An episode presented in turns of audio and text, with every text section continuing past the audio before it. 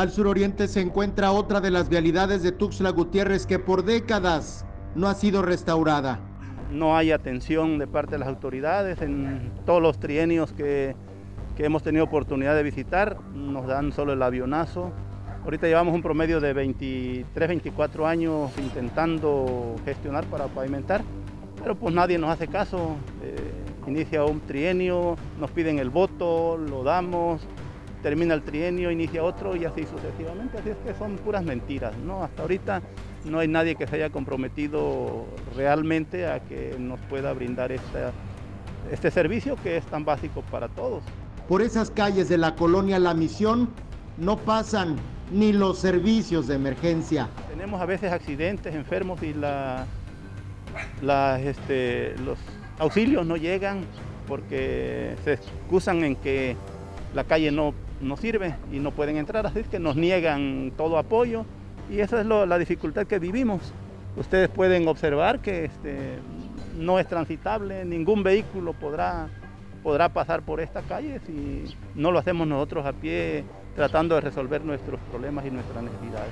Elmer Osuna es uno de los habitantes de las al menos 75 viviendas localizadas en dicha colonia, que a diario viven un calvario por el mal estado de las calles. Eh, el municipio en sí no se avienta este, el paquete de decir este, no les vamos a pavimentar porque ya está pavimentada. Nos dan excusas nada más y nos dicen no, pues no se puede, no, no podemos.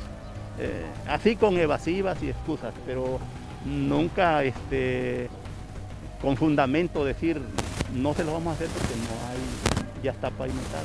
También nosotros existimos, también nosotros somos pueblos. Cuando nos hacen el llamado del voto, nosotros estamos al 100 ahí, siempre les hemos dado, hemos dado el voto.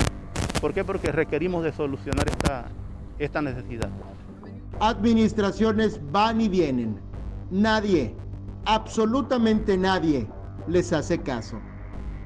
En este trienio pasado nosotros le metimos a este presidente el día 18 de diciembre del 2018 metimos la solicitud en lo que empezaba el su trienio.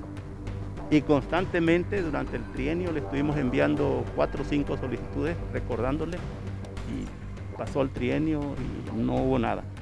Ahorita nuevamente ya acudimos en dos ocasiones a las instalaciones de obras públicas. Con imágenes de Christopher Canter, Eric Ordóñez, Alerta Chiapas.